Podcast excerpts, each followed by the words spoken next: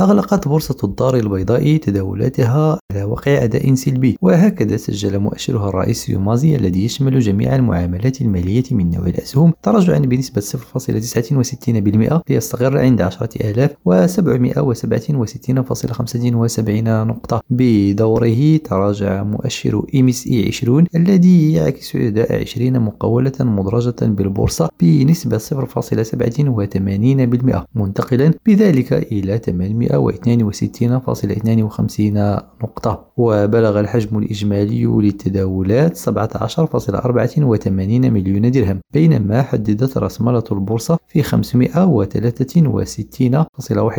مليار درهم. سجل حسان ريم راديو دار البيضاء.